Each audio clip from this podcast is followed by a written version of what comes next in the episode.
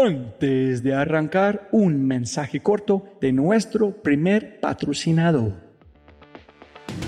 Mira, la inteligencia artificial está en todas partes y es abrumadora.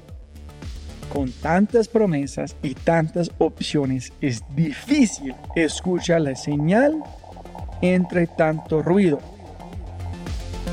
Eso es exactamente por lo que estoy tan orgulloso de celebrar y compartir con ustedes Adapta.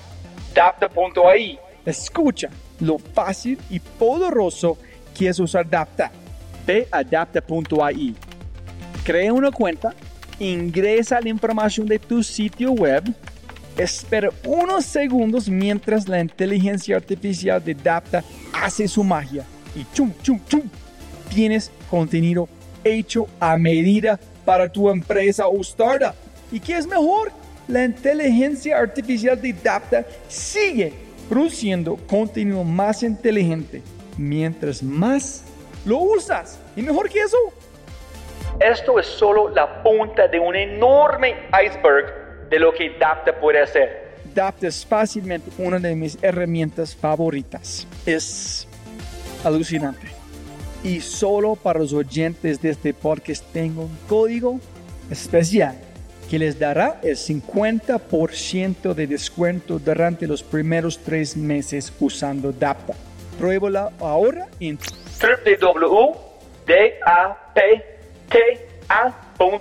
dapta.ai o haz clic en el link en la descripción de este podcast y aplica mi código podcast y crece tu productividad exponencialmente.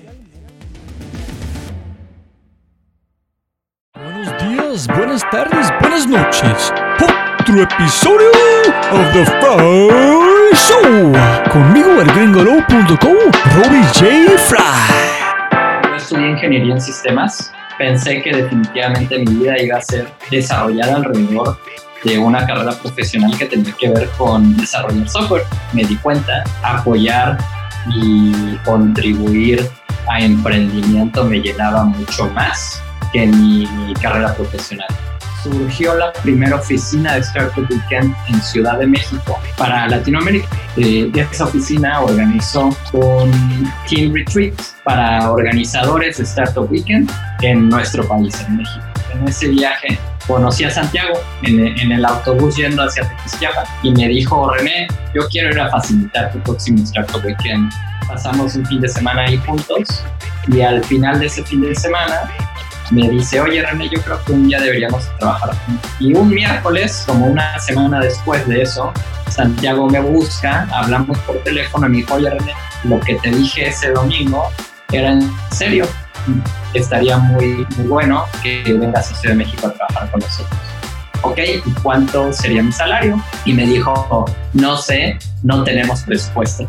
Entonces, si yo tenía una oportunidad de ser parte de algo más grande y contribuir más y estar expuesto a más cosas, esa era, esa era la oportunidad que tenía que tomar. Pensando en que nosotros corremos al menos dos programas de aceleración por año, definitivamente creo que a cada batch de compañías les ha tocado una versión renovada de cada uno de nosotros, incluso en, en, el sentido de energía, ¿no? Que hoy al batch 11 con menos energía para un tema social, pero también el sentimiento de cómo hacemos nuestro trabajo y cómo le dedicamos nuestra energía durante al batch con los objetivos de crecimiento de sus compañías, también eso ha cambiado en, en, un sentido de mejora, porque cada programa de aceleración definitivamente nos concentramos en hacerlo mejor que el anterior.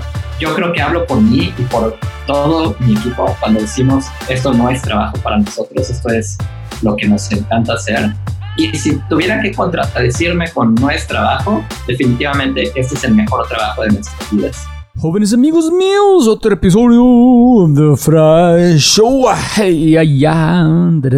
Hey, mi invitado, René Lomelí, es el director de operaciones en 500 Startups Latam y también partner. Ha ayudado a más de 100 startups a escalar y resolver problemas como parte de la familia, una familia gigante en el mundo de 500 startups y mantiene las cosas funcionando sin problemas en el acelerador en la Ciudad de México. Antes de unirse a 500, René facilitó más de 15 Startup Weekends en todo México. Le encanta ayudar a los otros a hacer que las cosas suceden, pasan, cumplen con sus sueños y siempre llevan un kit de destornilladores para reparar cualquier dispositivo que necesita un poco de amor y cuidado. Y cuando no está en la oficina, está entrenando para su próximo maratón. Eh, sí, en ese sentido, hermano, es una máquina de correr. Y como siempre, para darte un poquito de contexto, hace un rato grabé un podcast con Santiago Zafala de otro partner en 500 Startups Latam. Y durante mi conversación con Santiago, lentamente cómo funcionó mi mente un poquito bruto, me di cuenta de la transformación radical que ocurre en espacios como 500 Startups. Tuve la suerte, una suerte enorme de grabar podcasts con varias personas que han vivido una experiencia de Y Combinator y una experiencia de 500 Startups. Y todos esos emprendedores, todos, ellos son de otra dimensión. Yo no entiendo cómo ellos hacen que hacen, porque todas son personas que intentan hacer lo imposible, mientras juegan un nivel de alto riesgo, como un nivel de, riesgo de perder todo, como todo está siempre en la línea en un, en un punto u otro. Y el resultado es que viven los altos y bajos más extremos durante unos cortos rangos de tiempo, es decir, cuatro meses, dos meses, tres meses. En un momento ellos están literalmente en la cima de su mundo metafórico y al siguiente están despidiendo a 40 personas. En este paso, durante las conversaciones que he tenido, una, una secuencia que viene de 500 Startups. En este punto he estado grabando historias alucinantes después de que ocurrieron. En cierto sentido, estoy capturando el éxito en el espejo retrovisor.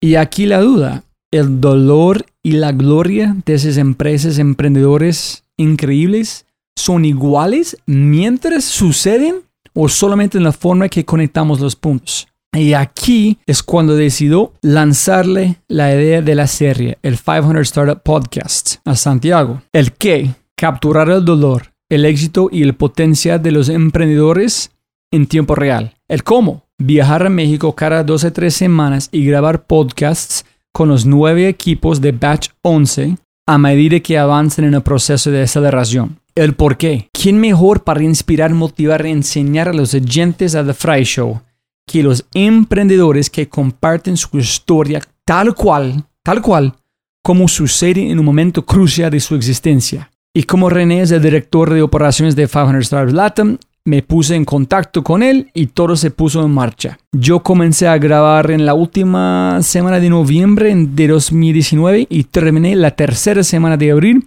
de 2020 con este podcast que vos estás escuchando. Este es el episodio de introducción a la serie 500 Startups Latam en un sentido u otro. En este podcast alucinante, indirectamente hablamos mucho sobre, sobre liderazgo, sobre correr y acelerar, tomar decisiones que cambien la vida, el origen de 500 Startups desde otra perspectiva, que es diferente de, de Santiago, y mucho más. Y después de esa experiencia maravillosa, hay algo mítico que sucede con grupos de personas sometidas a alta presión y que simultáneamente reciben mentoría o liderazgo. Las transformaciones que ocurren en 500 son difíciles de comprender. Después de mi tiempo de grabar en 500, estoy 100% seguro de que sin René, esta evolución acelerada no sería posible. Imposible en un sentido. Él con Santiago, con el equipo de 500,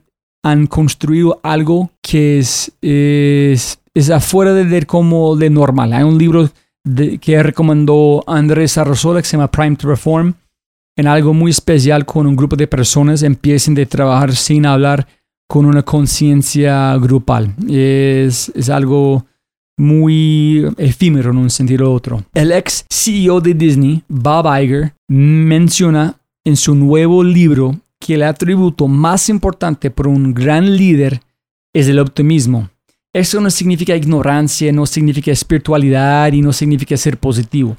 Eso significa que todo es posible. Si está dispuesto a ver el mundo a través de una óptica diferente y aplicar la disciplina necesaria para avanzar. Ser optimismo es muy distinto a ser positivo. este mensaje no tendría ninguna relevancia para mí si no pudiera entenderlo de primera mano viendo a René liderar a los equipos en 500. Ahora más que nunca, más que nunca, esta forma de optimismo es una habilidad que necesitamos cultivar. En este podcast mencionamos muchos libros, emprendedores y empresas. Si ustedes están interesados en encontrar o buscar o cazar más información sobre ellos, eh, thefryshow.com. Allá yo siempre pongo todas las notas, libros, los links a los sitios, etc. Y por supuesto, allá también se puede encontrar Twitter, Instagram, LinkedIn de René para enviar un mensaje a él diciendo muchas gracias por su tiempo, sus mensajes, en su sabiduría. Este episodio es patrocinado por Corbus Clan. Sí, sí, sí, Corbus Clan. Corbus Clan es la compañía que yo, Robbie J. Fry, el gringolo.co, cofundé con dos grandes, grandes socios, Humberto Caravid y Daniel Guaterro. Corbus Clan, aceleramos la innovación de las empresas, nos remangamos con nuestros clientes para resolver juntos sus problemas. Con más de 30 años de experiencia, combinamos el mundo del emprendedor junto con el mundo de las grandes empresas para crear una nueva óptica en torno a la innovación. No hay metodología correcta ni una ruta correcta. Cada empresa, cada persona y cada problema es único y por lo tanto merece una curiosidad distinta. Construimos relaciones a largo plazo con nuestros clientes para comprender la naturaleza de sus problemas y obviamente acelerar la innovación. No tenemos respuestas, solo más preguntas. Nos encanta lo que hacemos y creemos que a ustedes también. Mándenos un mensaje. Gracias. Y con este, jóvenes amigos míos, arrancamos con el show Optimismo con alto riesgo e incertidumbre, director de operaciones 500 Startups y partner en 500 Startups, con el magnífico René Lomelli. Tú me vas haciendo preguntas y yo sobre eso voy, ¿no? Voy a conversar contigo, no sé tantas preguntas, pero sí. Dale, listo, cuando tú digas. Listo, René siempre gana más plata, no más tiempo. Gracias por su tiempo, hermano. Muy amable. Para nada, feliz de hacerlo, Bobby, lo sabes. René, castíganos. ¿Quién es René? ¿Dónde naciste? Eh, de su vida, su juventud un poquito y la historia, cómo llegaste a, a 500 con los puntos más importantes que tú piensas que pueden eh, ilumbrar como unos pedacitos importantes de quién eres y cómo llegaste a este punto. Seguro. Pues para iniciar, yo soy René Lomelí, soy partner de 500 Startups y me sumé a este, a este gran, gran meta de vida o gran, gran compañía eh, desde hace siete años. Yo, yo, yo nací aquí en Ciudad de México y cuando tenía tres años mi familia decidió que Ciudad de México no era para nosotros, así que nos mudamos a Mérida. Mérida es una ciudad en Yucatán, que para aquellos que no conocen Ah. mucho, mucho de México, pues es una ciudad que está a tres o cuatro horas manejando de Cancún, que eso probablemente sí saben dónde es. Entonces, ahí crecí, ahí fue donde, donde básicamente... Menos mal, ¿no? La, la verdad es que sí, creo Mérida es una ciudad increíble para, para crecer, especialmente hace 20 y algo de años que, que yo me mudé ahí con mi familia, era aún más tranquila de lo que es hoy y hoy sigue siendo una, una gran ciudad para, para vivir. Y, y siendo niño y creciendo en, en, en una ciudad que es muy distinta a Ciudad de México, pues me permitió vivir mi niñez de una forma distinta, ¿no? Yo, yo creo que yo no hubiera sido capaz de, de salir en bicicleta los sábados con amigos y, y, y, salir por seis horas sin volver a casa y que mis papás estuvieran tranquilos de que hiciera eso en Ciudad de México. Oye, pero este lugar es en, la, es en la playa, ¿no? No, en verdad Mérida tiene playa a unos 20 minutos manejando en una, en una carretera increíble, pero, pero no es, la ciudad propiamente no está en la costa. Entonces, eh, la ciudad es más hacia el interior de la península y si bien la playa es muy cerca, hay que manejar en carretera para ir a ella. Pero tú llegaste allá cuando tenía cuántos Tres años? años. Ah, entonces yo entiendo de su, de su forma, su optimismo de tú eres muy tranquilo, tú eres más costeño. este, hay sentido, más relajado, todo está bien, fluye con las cosas, nada es tan grave. Allá pues definitivamente es una ciudad en donde la, la inercia y la velocidad de las cosas es distinta a la de Ciudad de México. Y creo que es algo que justamente es lo que me enamora de Ciudad de México. La, la, velocidad con la que las cosas están pasando todo el tiempo y la cantidad de cosas que están pasando todo el tiempo hace que por mi personalidad Ciudad de México sea un lugar que me fascina. Y para muchas muchas personas, potencialmente Ciudad de México es un lugar del que se quiere ir, ¿no? Porque, porque busca una ciudad más tranquila. Y posiblemente yo en el futuro también busque algo más tranquilo, pero hoy para la versión eh, actual de mí y mi edad, Ciudad de México es un lugar increíble para, para desarrollarme profesionalmente. Ahora,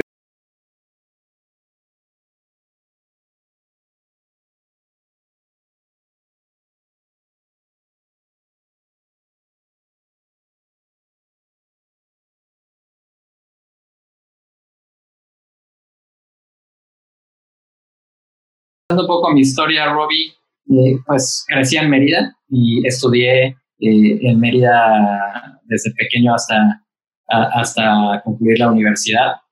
Y cuando concluyo la universidad, yo estudié ingeniería en sistemas y pensé que definitivamente mi vida iba a ser eh, desarrollada alrededor de una carrera profesional que tenía que ver con desarrollar software. Y rápidamente me di cuenta que ese no era el camino que me apasionaba. Si bien estudiar lo que estudié en gran parte a, una formación, definitivamente rápidamente me di cuenta que apoyar y contribuir a emprendimiento me llenaba mucho más que mi, carrera profesional. Y, en ese momento empecé a trabajar, empecé a eh, medio tiempo, medio tiempo emprendía y por otro medio tiempo que pues no existe, pero eran momentos libres, eh, empecé a organizar cosas que tenían que ver con promover emprendimiento. Entonces así es como organicé mi primer Startup Weekend en Mérida, organicé diferentes conferencias de innovación y tecnología, y todavía eso ocurrió cuando estaba en la universidad, y también empecé a organizar diferentes tipos de meetups que pues realmente lo que hacía y, lo defino de esa forma era promover emprendimiento. Y me di cuenta que eso lo hacía en mi tiempo libre y eso me apasionaba más que cualquier otra de las, de las cosas que yo ya estaba haciendo, por las cuales sí estaba ganando dinero. No, no mucho, pero, pero eran mis primeros trabajos y me llenaba mucho más lo que hacía de forma altruista que lo que hacía por, por trabajo formal. Y, y, y en ese momento al estar justamente organizando Startup Weekend, surgió la primera oficina de Startup Weekend en Ciudad de México para Latinoamérica. Y, en ese momento, eh, esa oficina organizó un Team Retreat para organizadores de Startup Weekend en nuestro país, en México. Nos invitaron a una, a una pequeña ciudad que se llama Tequisquiapan, que es en Querétaro, a un par de horas manejando de Ciudad de México. Lo que nos proponían era que compráramos nuestro boleto de avión cada quien con su propio dinero y Startup Weekend organizaba todo lo demás y pagaba todo lo demás. Un autobús que nos llevaba a Tequisquiapan, el hotel y alimentos. Y justamente en, en, ese, en ese viaje conocí a Santiago en, en, el autobús yendo hacia Tequisquiapan y ahí fue cuando empezamos a, a conocernos en ese viaje me, tuve la oportunidad de, convivir mucho con él y me dijo, René, yo quiero ir a facilitar tu próximo Startup Weekend en Mérida. Dime cuándo hay uno, yo quiero ser el facilitador.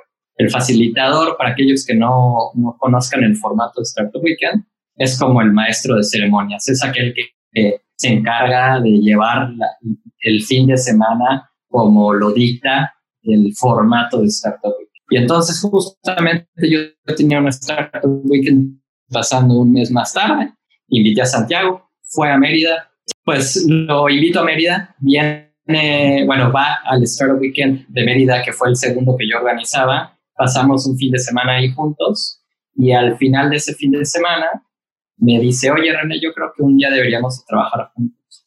Y, y, yo la verdad, ese comentario lo tomé como, pues sí, algún día, ¿no? no nunca me imaginé que era una, una propuesta para que pasara pronto. Y, y, un miércoles, como una semana después de eso, Santiago me busca, hablamos por teléfono me dijo, oye René, lo que te dije ese domingo era en serio. Estaría muy, bueno que vengas a Ciudad de México a trabajar con nosotros.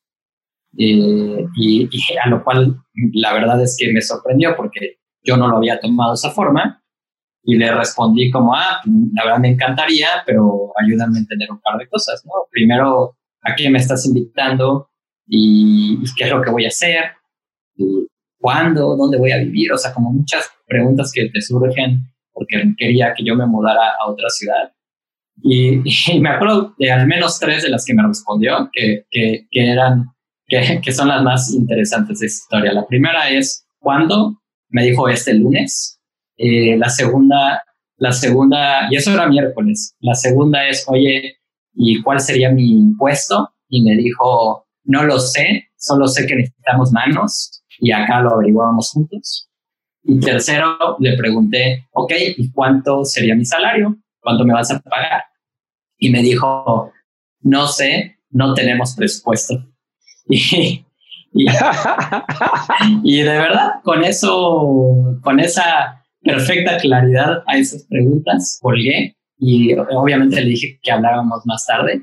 Eh, lo pensé, eh, lo platiqué y demás, y definitivamente más hacia el final del día me di cuenta que a mí lo que me describía más es que yo era un entusiasta del emprendimiento y que ya había descubierto que lo que me llenaba era eso y no mi trabajo en ese momento. Y lo vi como una oportunidad de hacer como un, un, reset a, a, lo que estaba haciendo y sumarme a algo que estaba lleno de oportunidades, que estaba lleno de cosas que me emocionaban y que a pesar de que no tenía claridad al salario y a cómo iba a ser mi vida en Ciudad de México y, y todo lo demás, estaba dispuesto porque yo era un entusiasta a subirme a un avión y venir a ver qué pasaba. Y, y, cuando, recuerdo que cuando tomé esa decisión, me, yo pensaba que pues, ¿qué pasa si voy y pruebo? Y pues si no me gusta, me regreso y ya está. ¿no? Y, y, desde que llegué, yo creo que me tomó dos semanas y, es mucho darme cuenta que esto era lo que, lo que yo había estado buscando por mucho tiempo y, y que era lo que yo tenía que hacer y que por, por eso te decía al principio una misión de vida en vez de trabajo, porque definitivamente en eso se convirtió desde ese momento. Y hoy siempre le, que, que, tengo la oportunidad de platicar un poquito de, esto, de esto con, con personas, eh, yo creo que hablo por mí y por todo mi equipo cuando decimos esto no es trabajo para nosotros, esto es lo que nos encanta hacer. Y si tuviera que contradecirme con no es trabajo, definitivamente este es el mejor trabajo de nuestras vidas. Y, y así es como dos semanas después de que me mudé a Ciudad de México, me di cuenta que lo que yo quería hacer era construir y crecer profesionalmente en, en, en, Venture Capital. Y, y, mi rol, lo que se convirtió en ese momento como para responder cuáles eran, a, qué era lo que me habían invitado en ese momento, fue hacerme cargo de la aceleradora y, y de las operaciones completas de nuestra oficina aquí en México. Eh, rol que al día de hoy sigue siendo eh, el mío, pero he sumado otras responsabilidades a eso. Este fue en 2013. Eso 2013 y justamente en, en, unos, en unos días eh, son siete años que pasó esto. Y, y René, tuviste algo hace un, hace un rato cuando dijiste que estudiaste no era para vos porque que quería hacer fue servir o contribuir ¿Dónde encontraste este? ¿Fue a través de dando meetups, conectando gente, haciendo mentoría? ¿Cómo conectaste este punto o conectaste solamente después de 500? Creo que ha sido una combinación de todo lo que tú acabas de decir, Robin. Creo que si me hubieras preguntado esto hace siete años, la respuesta hubiera sido distinta a la que te puedo dar hoy. Hoy te puedo decir que definitivamente algo que me apasiona de lo que hago es la capacidad de contribuir en la historia de una compañía exitosa. Entonces, por ejemplo, eh, hace unos meses pude ir a Medellín y Allenda, eh, Andrés Arrazola me invitó a, que estuviera en su All Hands Meeting, que es una reunión en donde estaba todo el equipo de Allenda en la oficina de Allenda. Y, entrar a esa oficina, para mí e, el sentimiento de entrar a esa oficina ese día es justamente la validación de, lo, de, por qué me apasiona lo que hago, ¿no? Y, y de poder ver cómo desde 500, cómo individualmente contribuyo a que una compañía potencialmente tenga éxito, porque no es definitivamente no, no, no tenemos una varita mágica y no, no va a ocurrir con todas las compañías con las que trabajamos. Pero el día que hay una compañía que, que, que tiene e, ese factor, me recuerda el por qué me encanta hacer lo que hago. Y ese día entré a una oficina en que, que recién se acababan de, de mudar, que tenía todas las características de una oficina de una startup eh, que, que, está en la etapa en la que está. no entré a una oficina con acabados de lujo, entré a una oficina en donde, en donde todavía no habían tazas para beber café, ¿no? Y porque literal se acababan de mudar. Y cuando entré, vi un equipo de 120, 140 personas trabajando y, me, pone la piel chinita porque tan solo un año y medio antes o tal vez máximo dos años antes, eh, Andrés y sus co-founders habían estado en nuestra oficina en Ciudad de México, siendo un equipo únicamente de tres personas, con, comenzando a hacer agenda y la agenda que ese día pude entrar y ver. Y, y eso es lo que me apasiona, tener la posibilidad, tener eh, el privilegio de, de contribuir, aunque sea un poquito, en el potencial éxito de una compañía. Y eso me llena, descubrí que me llenaba mucho más que programar. Y René, voy a retar este, este teoría o el pensamiento, no sé cómo eh, nombrarlo, que acabas de decir, pero si cambiamos en un universo paralelo y Andrés Arrasola no es agenda, pero pasó por 500 y después arrancó un restaurante o trabajado por un banco gigante, haciendo, liderando, no sé, 50 personas y tú llegas a Medellín en él quieren tomar un, comer contigo, invitarte a un café, y decirte gracias por todo lo que ha aprendido, están disfrutando su vida gracias a su experiencia en 500 es la misma alegría en el sentido de donde conectan contigo o es completamente diferente. En tú solamente, no solamente, pero es, es más para vos ver un éxito, ver empleado, en ver el futuro del país. ¿Cómo es la diferencia entre gente de Andrés y gente que no son exitosos, pero son exitosos como personas? Definitivamente el café, la comida, la cerveza, lo que sea, la tomaría el día que sea. Eh, lo, creo que algo que es muy característico de nosotros como 500 y como equipo es que estamos aquí y ayudando a gente talentosa, pero al mismo tiempo haciendo grandes relaciones con cada uno de ellos. Eh, y, eso me ha dado la oportunidad de conocer a un montón de gente que, que definitivamente es increíblemente talentosa, es súper interesante, es súper inteligente y el día que sea me tomaría un café, una cerveza, una comida, una cena con cualquiera de ellos. Ahora, con respecto al sentimiento que me genera, definitivamente por esa relación que logramos hacer tan cercana a cada uno de ellos, me genera satisfacción ver a cualquiera de ellos ser exitosos.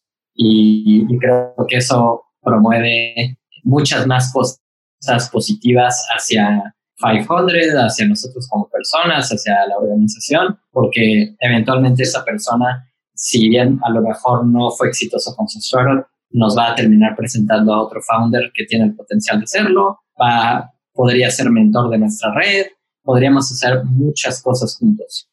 Ahora, con el sentimiento que me genera cuando veo a una compañía de nuestro portafolio que está siendo exitosa, también es un sentimiento muy positivo y es diferente, porque hoy los incentivos que tenemos para que nuestro fondo sea exitoso son, son, son altos. Nosotros, o sea, ese es nuestro trabajo. No, no olvidemos que mi trabajo es mirar por un portafolio, mirar por, por, por nuestro fondo de inversión que pueda generar retornos en el futuro a nuestros inversionistas. Entonces, cuando veo una compañía que tiene el potencial de alinearse con, con ese objetivo nuestro, pues, pues, también me emociona mucho más. No, entiendo. Solamente fue una pregunta de aterrizar algo. Yo creo que es importante platicar para más gente escuchen que si tú eres un técnico de un equipo de fútbol, tu reto es ganar campeonatos. Y si la gente van a, como que tú vas a llegar en camino, obviamente van a gozar la relación, pero tu trabajo no en el sentido de que hablamos que es mi trabajo porque no gozas, es que su, no sé, su reto en que haces es ganar campeonatos. En su reto en que tú haces es sacar empresas exitosos que tienen un éxito donde todos ganan para hacer más y generar más empleo para el país. Eso es que tiene que hacer. Definitivamente. para seguir avanzando. Correcto. Genial. René, si yo, si no estoy equivocado, 2011 eh, es cuando Santiago arrancó la primera primer batch de 500 o no? 2011 es cuando aún está haciendo Mexican BC. Sí, ah, sí, sí, sí. Y then fue otro pivot y then usted. Correcto, porque yo me sumo al batch 2. Entonces, en el 2012 estaba haciendo el primer batch de, de 500 y en el 2011 estaba haciendo el batch de Mexican DC, sino es que es una transición de 2010 a 2011. Ok. Y menos de su personalidad de buscar un reset en tu vida, ¿qué porcentaje fue este, este parte interna de yo necesito un reset? Es un buen lugar, es antifrágil, si no me gusta ya vuelvo aquí, no hay problema ¿Y qué parte fue el pitch o quién es Santiago en la forma que vendió, qué quieren hacer? No tengo ni idea, posiblemente no hay plata, pero vamos a hacer cosas chéveres. ¿Cómo fue su pitch para convencerte a mudarse a México, a arrancar con algo que ni tiene idea que está, van a pasar? Eh, yo, yo no estaba buscando un reset. O sea, hoy, hoy lo describo de esa forma por cómo sucedieron las cosas. Ah, ok, ok. Pero eh, fue, fue algo que de repente tocó mi puerta y yo decidí tomar. No, no, no, no lo estaba buscando. Y, y con respecto a Santiago, eh, para, mí, para mí, tener acceso a la comunidad de emprendimiento a través de Startup Weekend como organizador en Mérida me daba visibilidad, o al menos para mí me daba una sensibilidad de que habían muchas otras cosas pasando y que en mi ciudad estaban pasando muy poquitas cosas. Y, y tener la oportunidad de ser parte de, de, de, una organización en donde estaba pasando muchas más cosas que solamente en esa organización que en mi ciudad, pues me, para mí me, me llenaba de emoción. Creo que definitivamente si miramos hacia 2010, 2011, y vemos qué estaba pasando en México con respecto a emprendimiento, pues podríamos contarlas con las manos, con los dedos de las manos. Y, y, y, en, y en, ese sentido, cuando, cuando Mexican VC y 500, porque creo que es esa transición es también a la par cuando yo estaba organizando cosas, pues eran un, un referente de, de, lo que estaba pasando, ¿no? Y, y si ellos hacían algo, eh, era noticia porque no había mucha más gente haciéndolo. Entonces, si yo tenía una oportunidad de ser parte de, de, de, algo más grande y contribuir más y estar expuesto a más cosas, esa era, esa era la oportunidad que tenía que, tomar. Y pues Santiago, en, en, el momento en el que me llama, la realidad es que me, en mi mente me invitó a eso, ¿no? Me invitó a ser parte de, de, algo mucho más grande de lo que yo tenía acceso en mi propia ciudad. Y de nuevo, siendo yo y describiéndome yo como un entusiasta, definitivamente me llamaba la atención. Me llamaba la atención tener la, la oportunidad de trabajar en un fondo que en el 2010, y bueno, 2013 para, para mí, pues era el único que estaba invirtiendo, o muy poquito, o de los únicos, perdón, que estaba invirtiendo internacionalmente, ¿no? Los, demás referentes de Silicon Valley se, se centraban únicamente en Silicon Valley y en Estados Unidos. Hoy, 2020, esa realidad ha cambiado, pero cuando yo estaba en Mérida en 2013 evaluando esta oportunidad, pues para mí eso significaba la llamada de Santiago en ese momento. Creo, creo que algo que hay que, hay que agregar, Robbie, es que también yo era una versión de 22 o 23 años de mí, entonces es, eh, eh, eh, a esa edad no tienes mucho que perder. era, era fácil decir, va, venga, me subo un avión, no importa cuánto me pagues, venga, va, vamos a, no me digas ni qué voy a hacer, llego y tú di qué hago y, yo le hago, ¿no? Aprendo, le doy y, definitivamente hoy, teniendo yo 31 años, pues una oportunidad como esa, con el contexto que me dieron en ese momento, seguramente no lo tomaría. Sí, hay algo que Freddy Vega, otra persona de 500, dijo una vez, no me acuerdo si fue en la podcast con nosotros o si fue en, um, en un post que hizo, pero dijo, mm, él no entiende por qué más personas que quieren entrar por un startup, que son jóvenes, que no tienen nada de perder absolutamente en muchos sentidos, no llaman como una empresa como Clip por agenda, dicen, oye, no me importa qué tengo que hacer, estoy listo a limpiar, llevarte café, cómo organizar los correos, eh, arreglar sillas, pero quiero trabajar con ustedes porque yo creo en tu empresa yo voy a hacer cualquier cosa. En un mes, si no funciona, está bien, pero déjame entrar para ser parte de este equipo la gente no están listos de arriesgarse tanto para meterse en una cosa, una empresa que está cambiando el mundo. Estoy completamente de acuerdo. Estoy de acuerdo y, definitivamente no, no sé si yo lo pensaba de esa forma en ese momento, pero si me tengo que describir en cómo lo hice hace siete años, pues es mucho justo de lo que acabas de escribir. ¿no? Era, eh, vamos a organizar un evento y hay que, y nosotros éramos los que iban al Costco a comprar la cerveza y nosotros éramos los que acomodábamos las sillas, ¿no? Y, y, cuando digo nosotros éramos todos, o sea, no era, no era yo solo, era absolutamente, éramos un equipo de cinco personas también y éramos todos los que estábamos eh, acomodando sillas y todo, o sea, creo que también estar expuesto a un ambiente en el cual eh, la jerarquía eh, a veces no, no, no es tan existente para ese tipo de cosas en no, pues porque yo soy el jefe, yo no acomodo sillas. Aquí era, todos hacemos todo, todos éramos entusiastas. Obviamente todos tenían diferente grado de experiencia, y, pero, pero también eso era emocionante, ¿no? Estar en un equipo en donde, en donde, donde la oportunidad era esa, ¿no? De, colaboración, de aprender, de enseñar. Y, y, y, a eso fue a lo que me invitaron y a eso vine. Genial, genial. ¿Y cómo ha cambiado o si ha cambiado mucho o no, yo no sé, es que se parece que la estructura de 500 es, muy, muy sólido, en, el, como no en el sentido comparado con algo físico, pero en el sentido de, de energía y mucho, mucho más complejidad escondido, como complejidad emergente. Y es, este siempre está metido gracias a la energía de usted, de vos, de Santiago, o han cambiado mucho la estructura de 500 en comparación que, que fue antes en el evento que está en ese momento.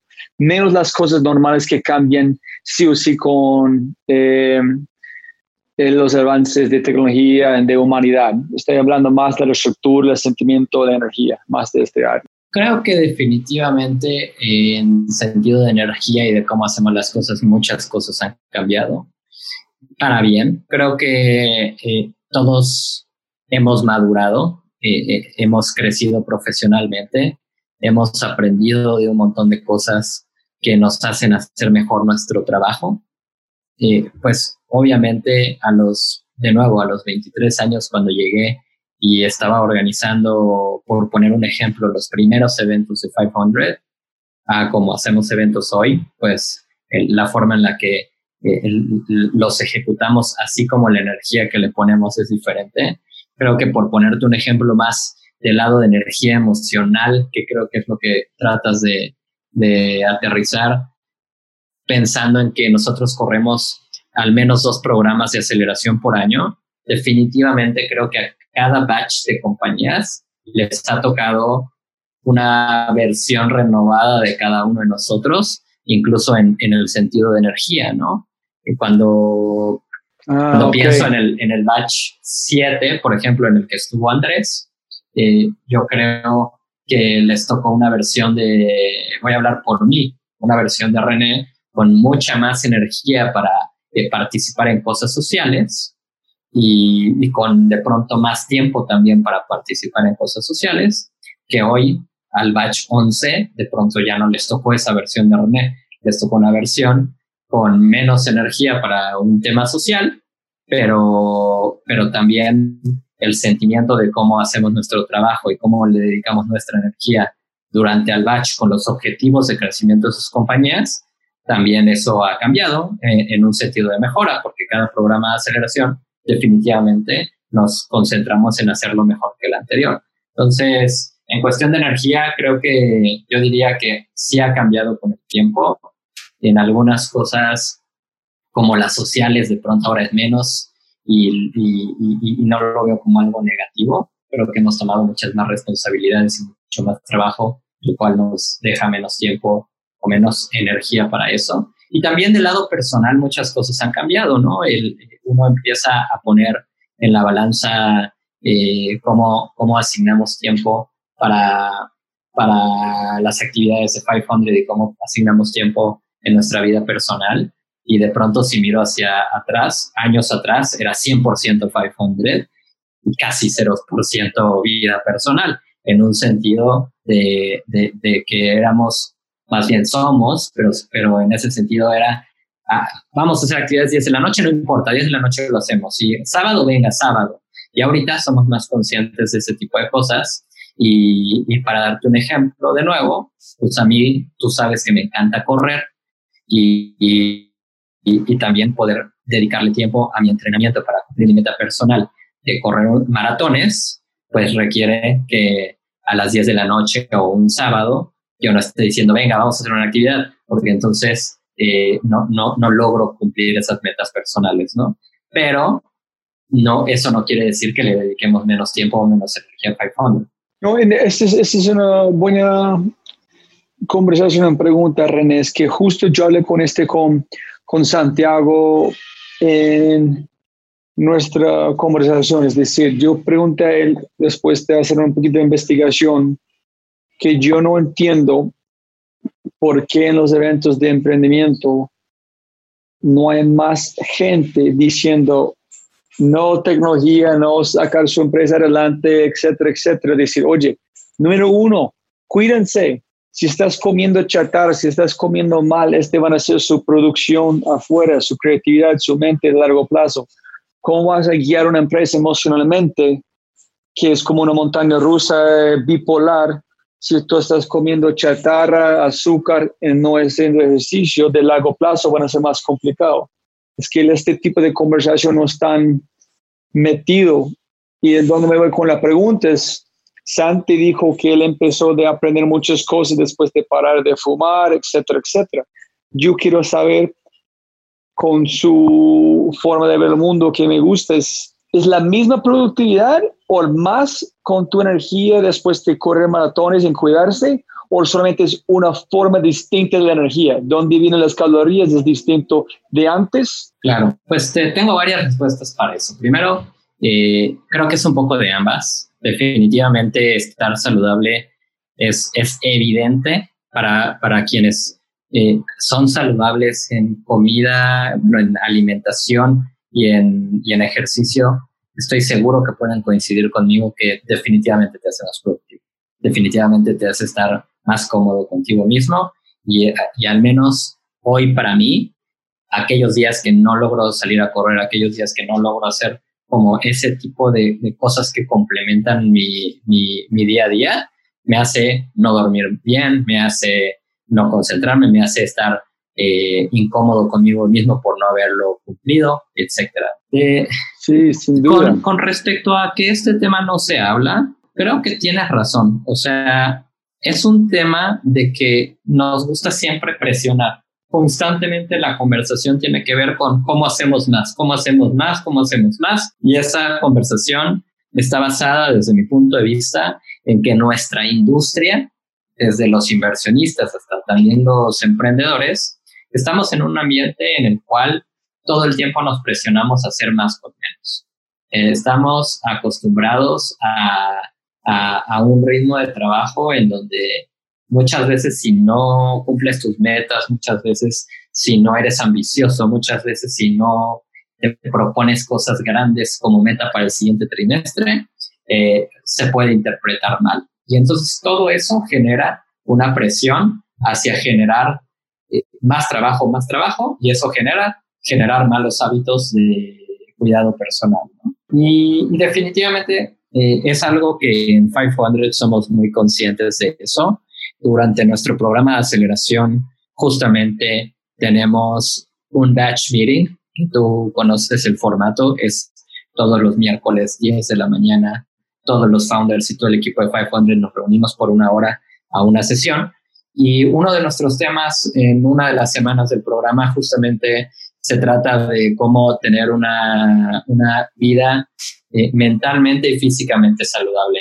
Y, nuestro objetivo en, en esa sesión es que los fundadores sepan que a pesar de toda esa presión que se puede generar durante el programa o nosotros como sus inversionistas, que siempre, siempre, siempre sepan que ellos personalmente, o sea, como personas, siempre que estén bien es nuestra prioridad antes que el éxito de su compañía. Y, es un tema que definitivamente tenemos presente. Es un tema que, hablamos muy abiertamente con nuestras compañías. Y, también es un tema que una vez que lo, propones en conversación en, en, una sesión como esta, despierta mucha, muchas conversaciones posteriores con los fundadores entre ellos, con los fundadores con nuestro equipo. Y la verdad es que que inclusive ahora en la situación actual como la que estamos viviendo con coronavirus y, empezar a ver que emocionalmente para muchos está siendo difícil por, por diferentes razones, también nos hemos preocupado por levantar el teléfono y decirles, hey, acuérdate que, que nuestro, nosotros estamos aquí para ayudar y no se te olvide que queremos que primero ustedes estén bien y, entonces después la compañía, ¿no? Y, y, si, y no sé si allá afuera sea un tema común, creo que allá afuera el tema común en eventos públicos y en cosas públicas siempre va a ser como hay que hacer esto y más, más ambicioso, si Latinoamérica necesita el unicornio y tal, tal, tal. Definitivamente, a lo mejor no hay, no da el espacio para que se toquen estos temas, pero estoy seguro que eh, en el uno a uno muchos otros eh, fundadores en su relación con otros fondos, seguramente pueden decir que, que, que, otros fondos les preocupa este tema al igual que nosotros. ¿no? Sí, no, realmente justo en este momento pensando que es que trabajó a las 10 de la noche todo el tiempo, etcétera, etcétera, produció una cantidad de, de un producto. Produció algo, fue un output gracias a esta energía eh, metido pero donde vos sacaste energía, de qué tipo de elementos emocionalmente, espiritualmente, etcétera, etcétera, viene de otro lugar. Es decir, un carro con una cantidad de combustible para llegar de punto A a punto B, o tú puedes tener una Tesla o algo de este estilo, llega a la misma distancia, pero recursos completamente diferentes. Es decir, posiblemente puedes producir igual si la forma que tú estás sacando tu energía para meterlo en la producción es más limpio. Yo no sé si hay una, en el futuro vamos a encontrar una traducción directamente basada en qué con comida, energía, etcétera, entran, en qué sale en productividad o, o nunca vamos a saber. Pero estoy solamente pensando en esta línea de pensamiento, pero no eh, Yo tampoco, yo creo que es un tema bastante complejo. Creo que, que no, yo, yo no creo que haya una receta única. Definitivamente creo que cada quien tiene que encontrar lo que le funciona. A mí me funciona hacer ejercicio y con respecto a, a mi dieta alimenticia no soy tan bueno. ¿no? Y, y, por otro lado, conozco gente que con respecto a la dieta se ha vuelto eh, muy, muy eh, detallada o muy juiciosa, como dirían los colombianos, y, y, la, y, empiezan a hacer temas de fasting y otras cosas que empiezan a entender bien qué alimentos tienen impacto en cómo es su productividad, ¿no? Ese no es mi caso. Para mí, eh, correr es el, lo que me llena de energía, a pesar de que también me quema mi energía de cierta forma. Pero, pero mucha gente tiene sus propias cosas, ¿no? Desde, desde dormir bien hasta hacer ejercicio con regularidad, así como comer bien. Para otros es meditar, para otros es hacer yoga, para otros es este, tener tiempo con su familia y con, y, con sus amigos. Para otros será cada cierto tiempo tomar eh, días libres de vacaciones. Creo, creo que se puede traducir en, en múltiples cosas, lo que quiere decir estar saludable mentalmente y físicamente. Y definitivamente cada quien tiene que encontrar su combinación para que seamos una mejor versión de nosotros mismos ejecutando nuestras propias compañías. Hay un libro muy genial, no sé cómo, ¿cómo se? Ulcer. Ah, Úlcera. En inglés, Úlcera, úlceras. Sí, hay, una, hay un libro que se llama ¿Por qué las cebras no, no tienen úlceras? Y en este hermano está hablando como de la forma que funciona su cuerpo. Y es, si una cebra de, más o menos este muy general, si una, un leo, una cebra van a ver un león, van a poner mucha energía, cambiar muchos sistemas, pero este animal puede no tener tanto sangre, agua, en correr, en sobrevivir.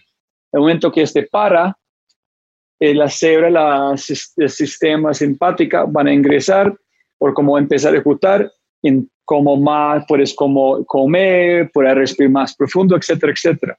Y después de este punto, las cebras siguen normal, pero los seres humanos con el estrés están prendiendo y apagando el sistema todo el tiempo y empiezan a causar tantos problemas. Es decir, si con mucho, mucho estrés y tú comes mal, hay más como problemas en sus arterias, etcétera, etcétera, para causar daño.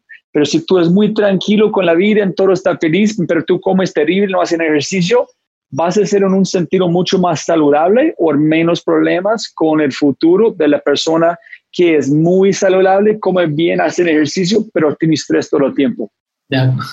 De, acuerdo, creo que es una buena analogía. Pero este más dice ciencia. Este es, todo el libro sobre este Why Zebras Don't Get Ulcers. Es decir, la, cada vez que tú estás bravo, la rabia, tú estás prendiendo o estresando, estás causando daño literalmente a su cuerpo. ¿Ves, por qué te digo que hay que, que, hay que sonreír, Robbie? Sí, en este, en este verdad es que posiblemente los founders sin embargo, la gente come mal, etcétera, es, es menos grave de, de, vivir una vida que es gozar que tienes y, y si tú eres un founder, tienes problemas reales. Entonces, es, es como dijo Simón Borrell de Rapies, si cuando quieres hacer cosas grandes no puedes enfocar en problemitas, tienes que enfocar en problemas. En allá es, es, más sencillo no estresarte todo el tiempo de bobadas, pero buscar dónde poner tu energía, no en todos los problemitas del mundo solamente una reflexión personal de, de vos en su actitud de vida en la gente de 500. que cada persona que que fue feliz, cada persona. Sin embargo, con este que está pasando, digo, no, Bravi, ¿qué vamos a hacer? Dándole. No hay otra forma, tenemos que avanzar. Siempre, siempre. Hay que remar y remar. Listo, hermano. Cuéntame cómo qué han pasado con todos sus equipos con coronavirus. En, ya el batch por número 12 están abiertos en este momento y qué están, cómo han cambiado cosas, menos de todo virtual, cómo van todos los founders con los cambios. Pues mira, a nosotros, como tú sabes, el programa estaba en sus últimas semanas cuando, cuando el tema de coronavirus empieza a ser relevante en Latinoamérica. Y, y justamente el día que tomamos la decisión de hacer home office, todavía nos quedaban exactamente dos semanas de nuestro programa de aceleración. Entonces, pues de, cierta forma creo que eso fue algo eh, positivo, el hecho de que nos quedara tan poquito tiempo de las 16 y hacer ese cambio a, oigan, de ahora en adelante vamos a tomar estas medidas, cada quien se va a casa, los que puedan volver a sus países, porque teníamos compañías de Colombia, de Perú y de Chile, pues es momento de reevaluar si ya deben de regresar o no, y, entonces el programa continuará de forma remota. Las siguientes dos semanas fueron de, de, atender la agenda como la teníamos, pues a través de Zoom, que fue el, el, cambio más radical que hubo con, con, respecto a contenido.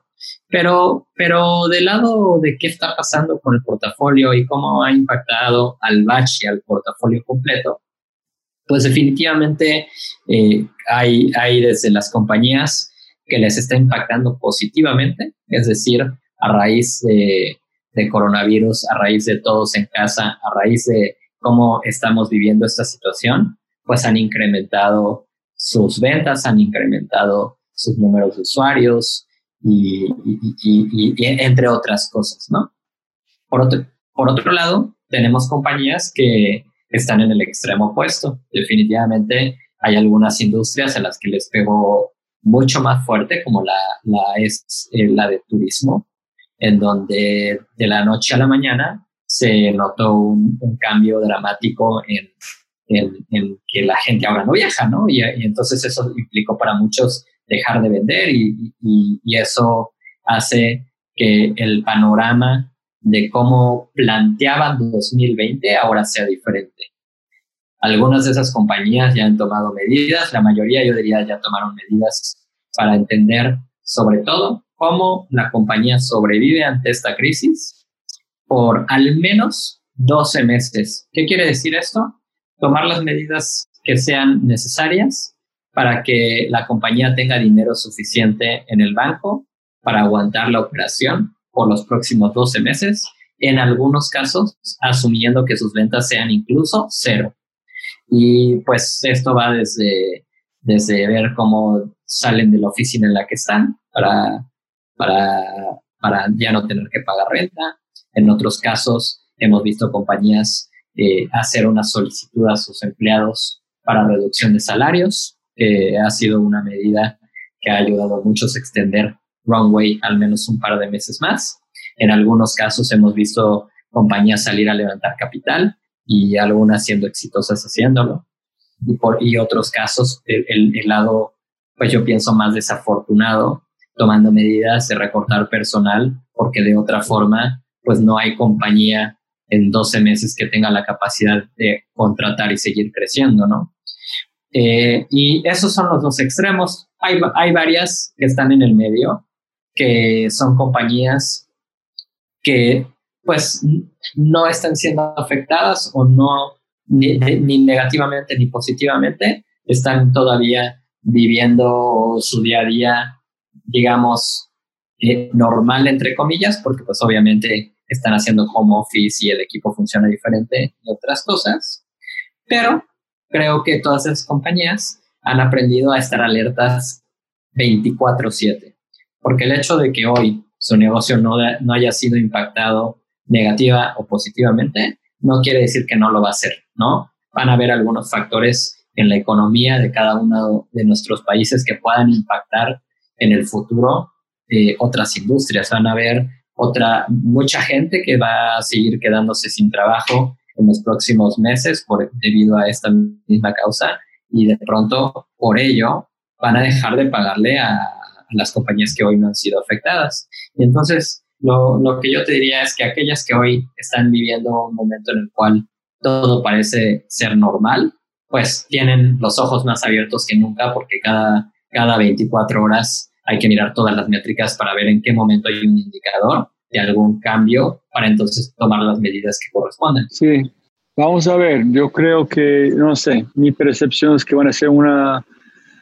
un renacimiento de creatividad en muchos temas y industrias de hard como aerolíneas y otra cosa van a cambiar radicalmente porque no hay sentido en reinvertir plata en en aerolíneas que no son supersónicos en ese tipo de cosas. Pero vamos a ver, quién sabe. Estoy, estoy de acuerdo. definitivamente, si miramos crisis que han ocurrido en, en, años atrás, eh, han habido compañías que salen de esas crisis siendo compañías hoy muy relevantes, ¿no? Y, eso habla de oportunidad.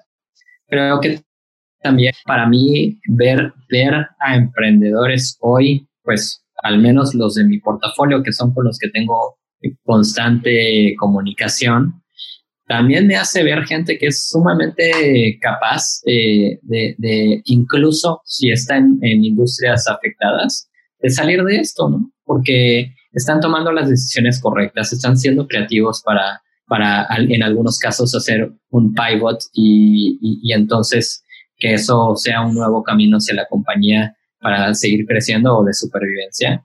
Y definitivamente cuando, cuando, cuando veo esos casos de gente con esa capacidad y con las ganas de, de renovarse y de, y de ser creativos y demás, pues también me emociona porque me hace pensar que cuando hicimos nuestra, nuestro filtro para seleccionar compañías, pues elegimos a las personas correctas, porque al final del día invertimos en personas y, y, y, hoy muchos de ellos están demostrando que tienen esa capacidad y que tienen la, la, la, la piel gruesa de emprendedor. Sí, no, es, fue increíble, de verdad, René. Desde el día que yo, los dos días que terminé las conversaciones con este batch, yo estaba como, no sé, no quiero decir deprimido, pero no fue un momento con mucho positividad, te pensaba, hijo de pucha, ¿por qué no por irme a, a 500 para terminar este, bla, bla, bla, etcétera? Pobrecito Roy, pobrecito Roy, en esa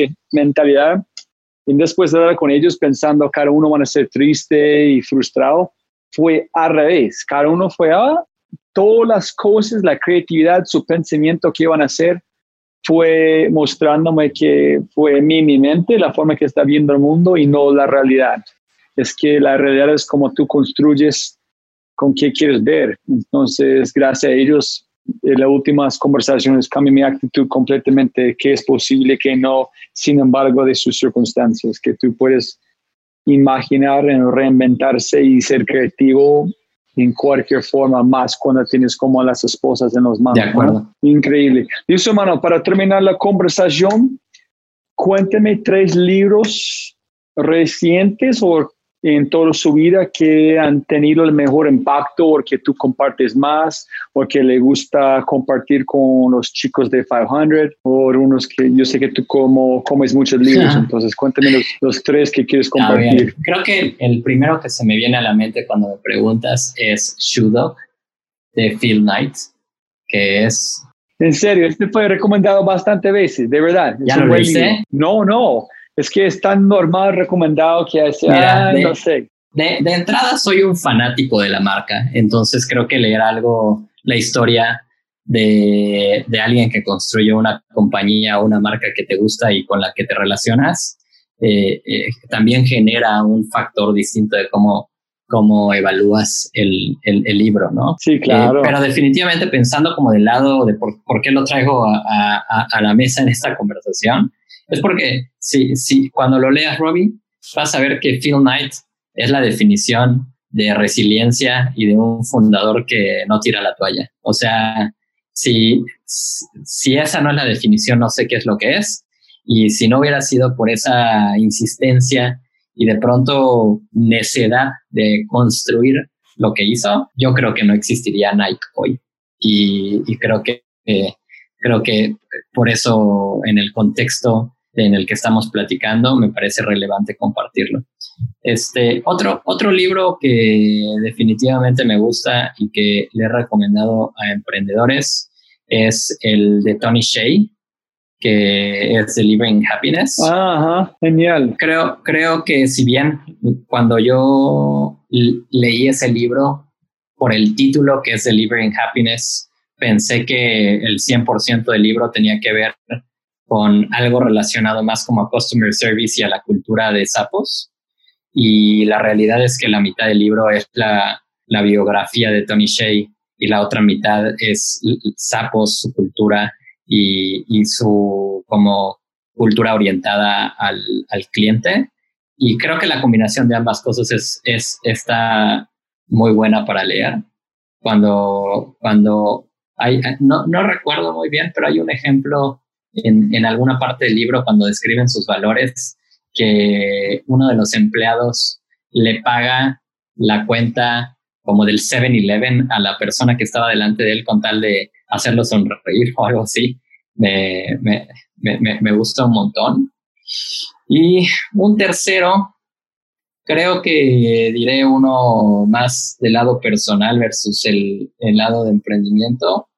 Creo que es eh, This is what I talk when I talk about running. Si no me equivoco, así es el, Ah, el sí. nombre completo del de libro de. Murakami, porque, porque como corredor y habiendo ya corrido ocho maratones, en, en- en el momento que lo leí no había leído cuatro, no había corrido ocho, fue, fue como, como darme cuenta que, que todo el mundo cuando es- enfrenta ese reto deportivo que para mí es, es, es muy importante en mi vida, eh, todos estamos viviendo el, el mismo tipo de, de sufrimiento y emociones y, y una serie de cosas, inclusive cuando describe como cuando corre en el parque y se cruza gente, como la mirada con la que te saludas uno al otro, como que dije, ah, yo también hago eso.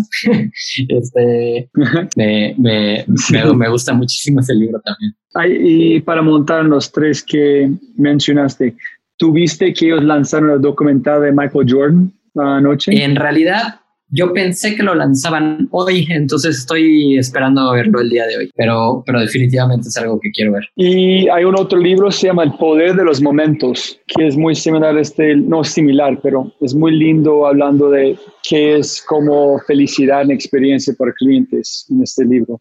Ese, ese sí no lo, no lo he leído, pero, pero ahora ya me lo anoté para tenerlo. No, sí, es, es muy sencillo, hay unos detallitos muy... Eh, es porque yo trabajé en Apple cinco años de experiencia, fui mesero, entonces de esta cosa tengo una conexión muy fuerte.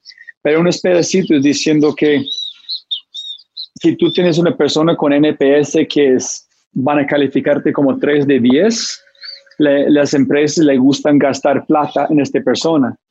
Y ellos dijeron que esa es una bobada, que están boteando su plata, porque la gente que tú debes de como comprar es la persona que van a calificarte como 6 o 7 de 10, porque esta persona pueden ser tu cliente fiel si tú haces unos cambios pequeños, pero la persona que van a calificarte 1 a 3 nunca van a ser tu cliente ideal. Claro. Entonces, hay unos nos está mostrando con plata, entonces es genial conectando números y cifras con experiencia. Y el último, es- hay un libro de Murakami que se llama, se llama Absolutamente sobre música. En sí, en- una conversación con él, con conductores muy conocidos. Pues tú sabes que en sus libros eh, siempre hablan de, de música, entonces de jazz y clásica. Entonces, en este libro están, es como un formato de conversaciones, de entrevistas sobre música. Entonces, vas a la profundidad de que tú te gusta este libro de, de correr, pero con música. Es muy, es muy chévere porque en el libro tienen pedacitos con qué sinfonía, qué número de, la, de todo, si fue número 1, 2, 3, si es en B flat, B minor, etcétera, de qué composer, para que tú puedas escuchar en este minuto que están hablando de ritmo, de, de armonía, etcétera. Entonces, muy lindo este Buenísimo. libro. Si te Igual gusta aquí, aquí ya lo estoy buscando en Amazon. Yo no, sí, es divino este libro. Pero demora tiempo para comerlo mientras tú escuchas la música, leerlo para entender mismo tiempo. Buenísimo. Y listo, las últimas preguntas. ¿Mejor consejo o aprendizaje o hallazgo o peor consejo que has visto en el, todo el tiempo de 500? ¿Mejor o peor? Y el otro, lo- el otro es qué cambio mental o algo que han pasado en estos siete años en 500 que yo fui un René como este, yo aprendí este en este momento, en este momento soy un René completamente diferente. Es que antes yo vi el mundo como este, en ahorita yo vi el mundo distinto gracias a esta experiencia, este momento o esta persona. Ok, wow, ambas preguntas difíciles y de mucho reflexionar. A ver, la primera, no, no sé si puedo responder a un mal consejo, eh, pero, pero pensando en el primero, creo que algo que, que es un factor común cuando las compañías eh, que tomamos para nuestro programa tienen, es que no todas, pero yo diría que la gran mayoría llega siempre con planes de hacer muchas cosas. No sé si es un factor emocional de que ya fueron aceptados a nuestro programa y que les vamos a invertir capital y entonces como que eso despierta en ellos una unas ganas de hacer un montón de cosas. No sé si ese es el factor que hace que lo notemos tanto, pero cuando, cuando iniciamos el programa de aceleración, la primera semana siempre hacemos una primera reunión de todo el equipo que somos los POCs, los puntos de contacto, con cada una de las compañías. Y en esa, y en esa reunión tratamos de, de decir, ok, chicos, ya estamos del mismo lado de la mesa, ya, ya nos vendieron, ya compramos, ya hicimos el compromiso de inversión. Ahora sí, vamos a ensuciarnos las manos y vamos a, a, identificar en qué podemos ayudar, identificamos sus métricas, identifiquemos todo, ¿no? Y les pedimos un update de la compañía para partir la conversación de eso. Y siempre en ese update, insisto, no todos, pero yo diría que la gran mayoría llega y, y, y dicen, ok, bueno, pues queremos hacer todo esto. Y salen con muchos planes de hacer mil cosas. Y, yo diría yo a veces llamo eso como el mal de todo emprendedor, el deseo de querer hacer un montón de cosas, pero sin recordar que siguen siendo un equipo pequeño, sin recordar que los recursos son limitados. Y entonces lo que los podría llevar a hacer todo eso sería desenfocarse y potencialmente no hacer mucho, ¿no? Y entonces, eh, yendo a, responder tu pregunta con respecto al consejo, pues definitivamente el mejor consejo que podemos dar a compañías en una etapa temprana es enfocarse en una sola cosa. Y si ya identificaron esa una cosa que saben hacer bien, apegarse a esa y mejorarla y, y seguir creciéndola, porque si ya descubrieron que esa cosa funciona, esa vertical del negocio, ese modelo de monetización, ese producto, ese eh, lo que sea, apegarnos a eso y sobre eso seguir construyendo, sobre eso seguir mejorando y hacer esa sola cosa, hacerla bien y seguir haciéndola mejor, hacerla más profesional. Y, y, y eso a lo largo de 16 semanas, al menos en nuestro programa de nuevo, cuando lo, lo vemos en cómo, cómo cambian las cosas, aquellos que, que tuvieron la capacidad de identificar eso que funciona y ponerle toda su energía, todo su foco a eso, son generalmente los que mayor crecimiento tienen, los que mejor salen del programa 16 semanas después. Entonces, el consejo es poner atención a esa cosa que ya están haciendo bien y poner toda su energía en eso. Wow, genial. Este aplican por podcasts también, me imagino. Sí, siempre, a todo. genial, genial, genial. Si tú puedes dejar un mensaje a toda América Latina escuchando con un mensaje de WhatsApp que ellos van a recibir un mensaje contundente, como un tweet. ¿Qué mensaje, mensaje, mensaje dejaría para toda América Latina? Pues yo les diría que, que si me están escuchando y se consideran un emprendedor o emprendedora talentoso, me encantaría que se acercaran a nosotros porque definitivamente nuestro día a día es poder trabajar con gente como ustedes. Y eso es lo que nos llena de energía todos los días y todos los días estamos pensando en cómo contribuir al éxito de emprendedores como esos. Olvidamos de mencionar algo que tú quieres mencionar a la gente escuchando antes de las últimas cinco preguntas rápidas. Creo que pensando muy al aire, Robbie, y no sé si esto al final funcione para, para, para la grabación, pero el, el batch 11, así como cualquier otro batch, eh, siempre son muy únicos y, y, cada grupo es diferente, cada grupo tiene necesidades diferentes y trabajar con cada uno de ellos nos da siempre una experiencia distinta, pero al final del día cuando ponemos el resultado de eso, el resultado curiosamente es bastante similar. Y, desafortunadamente para Batch 11 nos tocó eh, cerrar de una forma distinta que no nos permitió darnos un abrazo de despedida como lo hemos hecho de pronto con, con todos los, los baches. No nos, no nos permitió hacer nuestro ya muy clásico demo day. Y, y, si bien esas cosas fueron forzadas por algo que nosotros no controlamos, el, el batch demostró una gran capacidad de adaptarse a eso y que estoy seguro que también está demostrando una gran capacidad de sobrevivir a una crisis de la cual potencialmente no sabemos cuándo va a terminar y tampoco potencialmente sabemos el impacto final que tiene, ¿no? Entonces, creo, creo que, que Batch 11 siempre será en nuestra mente el que concluimos con, con, con decisiones de, de, de, home office y de cuidar la salud de todos, así como de pronto Batch 12 será siempre el, el, el batch que iniciamos eh, anunciando reclutamiento de compañías ante una, una pandemia, ¿no? Y, y creo que, que, de nuevo cada uno es diferente, pero el resultado que buscamos es el mismo, que es contribuir en el éxito de cada uno de ellos. Genial, genial. Las últimas preguntas, hermano. ¿Color favorito? Azul. ¿Color menos favorito? No tengo, me encantan los colores. Ah, genial.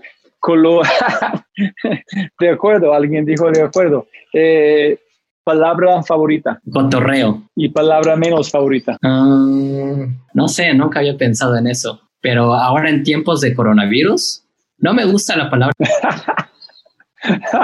¿Por qué? No sé. Gente usando mucho. Puede ser ya el abuso de la palabra. Ah, ok. Listo. Sonido favorito. Sonido favorito. Dame un ejemplo. ¿Cuál es tu sonido favorito? No sé, hay muchos. Estoy pensando en vos. Hay, hay un sonido del zapato de correr como en un parque hay un sonido de las, las, las, las cordones cuando estás apretando, este sonido de una camiseta de correr cuando estás poniéndolo, un sonido de la, de, de la cobija cuando estás después de descansar. Hay muchos sonido sonidos. favorito es el, todas las pisadas de los zapatos en el inicio de una carrera, cuando Ah, yo no conozco este sonido, Uf, me imagino. sí. Cuando un maratón con, cien, Con como cientos de, sí, cientos de 50.000 personas. personas saliendo al mismo tiempo ¡Ah! y te quitas los audífonos y escuchas y solamente escuchas muchos zapatos. Creo, yo diría que ese, no, no sé si lo puedo decir como sonido favorito porque nunca había pensado en esto, pero creo que es un sonido que me trae muchos recuerdos. ¿Dónde están las mariposas de México? ¿En, Monte, en Monterrey o dónde No, están? eh, las, las monarcas, creo, hay, hay un, creo que es en Morelia, definitivamente es Morelia, pero, pero, pero acá en Ciudad de México hay un lugar en el que, bueno, no es Ciudad de México, en Estado de México, Santuario Ejido el Capulín. Al parecer hay varios. Santuario Piedra Errada. Desafortunadamente nunca he ido, Robbie. Alguien puso un video hace mucho tiempo donde tú puedes escuchar las como las alas de las mariposas. Y digo, hay tantas mariposas que hay sonido de ellos volando. Eso es algo complicado a tratar de imaginar, el sonido de una mariposa. Es cuando tiene tantas, algo tan frágil, pueden hacer sonido cuando está multiplicado. Entonces, solamente pensando si has escuchado este sonido, pensando en México, en algo de las, en la conexión con los muchos pies pisando Claro, parecido. Qué lindo. Ah, Podrías tomar un whisky, un tinto, una cerveza, una michelada, etcétera, con cualquier persona, vivo, muerto o imaginario. ¿A quién sería? Uh, ¿Quién sería? Con Eliud Kipchoge. ¿Con quién? Kipchoge, el, el actual, eh, la persona que actualmente tiene el récord del maratón, así como también la... Ay, sí. Ay, sí, sí.